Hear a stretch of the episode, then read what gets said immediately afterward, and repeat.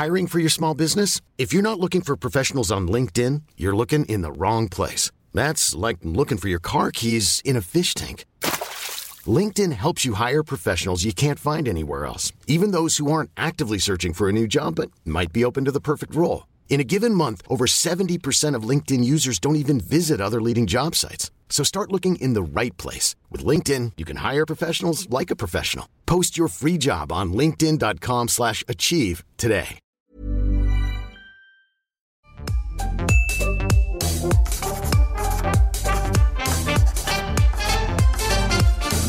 Hola, ¿qué tal amigos? ¿Cómo están? Tenemos un después de la función muy particular porque hemos elegido, Monse y yo, seis películas a propósito de la temporada del Día de Brujas y el Día de Muertos que ustedes pueden disfrutar. O sea, seis producciones del género del terror y suspenso.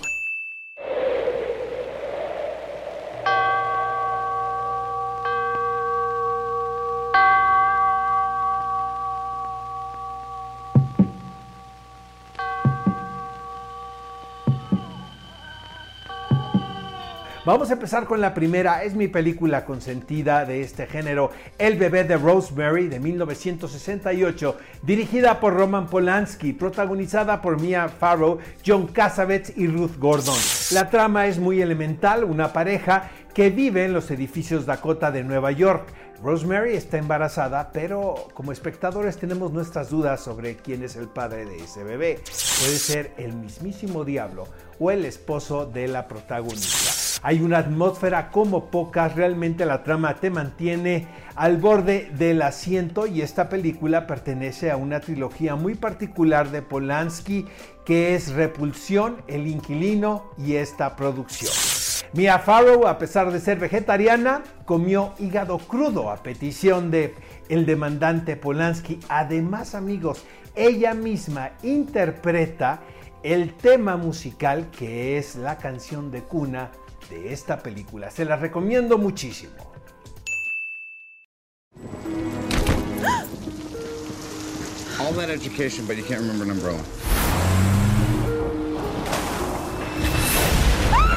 La siguiente recomendación es una película también de hace algunos años, pero no por eso menos aterradora, que cuenta con un gran reparto. Es gótica. En ella actúan Robert Downey Jr., Penélope Cruz y Halle Berry, que interpreta al personaje de Miranda Gray, que es una psicóloga en una penitenciaría y de repente pasa de ser la psicóloga a ser una paciente más sin poder recordar absolutamente nada, ni por qué está ahí, ni qué hizo, nada de nada de nada. Pero comienza a tener alucinaciones que cada vez se vuelven más recurrentes y más fuertes y nos hacen cuestionarnos sobre si está enferma mentalmente o si hay algo sobrenatural que le está pasando.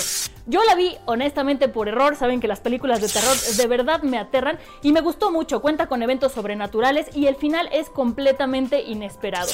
La mejor escena y la que me traumó completamente mi querido Oscar es una en la que Halle Berry está encerrada y dice, si estás ahí, abre la puerta y la puerta se abre y a mí se me cayeron los calzones. Es aterradora pero muy buena, así que si se quieren dar un buen susto, esa es otra buena recomendación. Something beyond comprehension is happening to a little girl on this street, in this house. A man has been sent for as a last resort to try and save her.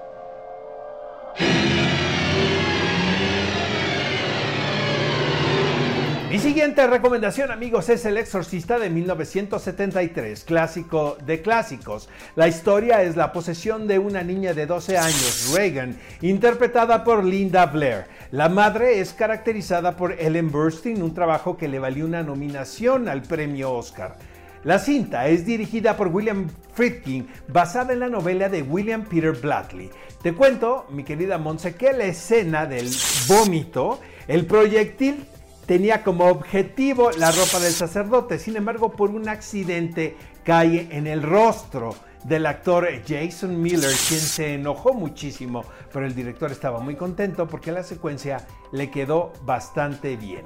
Es considerada desde su momento la película más taquillera en la historia de los estudios Warner Brothers y cuenta la leyenda urbana, mi querida Monse, que el director William Friedkin quiso hacer un exorcismo en el foro, sin embargo los productores se lo negaron. Rooms all. For the owner, they made a skeleton key. This will open every door. Y hablando de rituales, si a ustedes les gustan estos cantos satánicos que no se nos olvidan y no se nos van de la cabeza nunca, les recomiendo The Skeleton Key o La llave maestra, en la que vemos a Kate Hudson interpretar al personaje de Caroline, una enfermera que va a cuidar a un anciano que sufrió una embolia a una gran mansión a las afueras de Nueva Orleans. En ella, la esposa del anciano no la recibe tan bien y menos cuando se da cuenta que está empezando a explorar el lugar. Lo que pasa en todas las películas, mi querido Oscar, todos decimos, no vayas al ático, por favor, no vayas al ático. Va al ático y descubre la historia de la casa y sus antiguos habitantes. A mí es una película que definitivamente me traumó, vale muchísimo la pena verla y tiene que ver con eventos sobrenaturales, con cánticos, con vudú. Nunca se me va a olvidar la canción de Papa Justify. Me acuerdo cómo va en mi cerebro y prefiero distraerme porque no quiero que me pase nada malo y tiene un final muy muy duro. Si les gustan este tipo de películas, sin duda es una que van a disfrutar. How do you do, children? I'm your new nanny. Are you going to leave us too? Why should I leave you? The others said they wouldn't, but they did, and then it happened. Mi última recomendación, amigos, es Los Otros del 2001, una película que me gusta muchísimo. La anécdota es una mujer quien vive con sus dos hijos en una casona. Todos esperan el regreso del patriarca. Sin embargo, la protagonista está convencida de que están acompañados por fantasmas. La producción es liderada por Alejandro Amenábar, quien se basó en su educación católica. Él es agnóstico hoy en día. Desde mi punto de vista, esta película también nos regala la mejor actuación de Nicole Kidman en toda su carrera.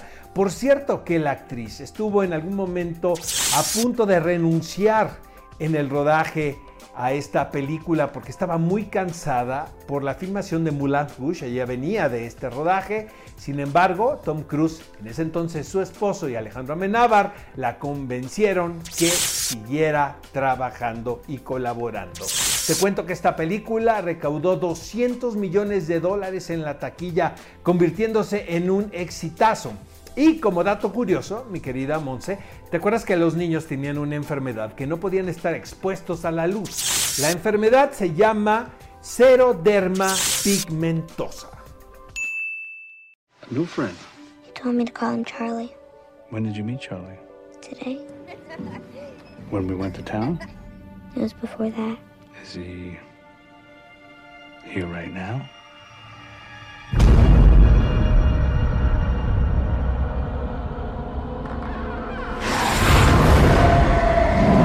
Emily, why would you do this? It was Charlie. Y la última película, mi querido Oscar, y mi favorita es Hide and Seek, protagonizada por Robert De Niro y Dakota Fanning. En ella, Robert De Niro es un psicólogo que vive en Nueva York llamado David, que se va a vivir al bosque para tratar de cuidar a su hija Emily después de que ella tuvo un suceso muy traumático que fue ver cómo su mamá se suicida.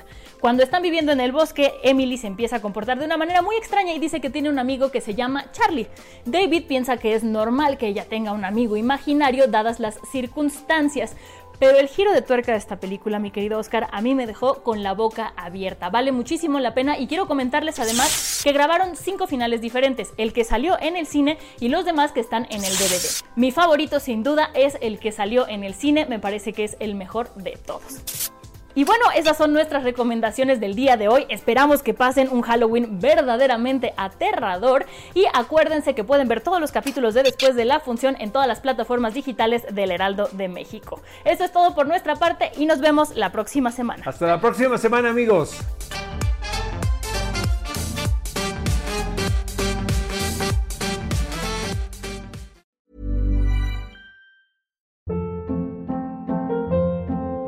Hold up. What was that? Boring. No flavor. That was as bad as those leftovers you ate all week. Kiki Palmer here, and it's time to say hello to something fresh and guilt-free. Hello Fresh. Jazz up dinner with pecan-crusted chicken or garlic butter shrimp scampi. Now that's music to my mouth. Hello Fresh. Let's get this dinner party started. Discover all the delicious possibilities at hellofresh.com.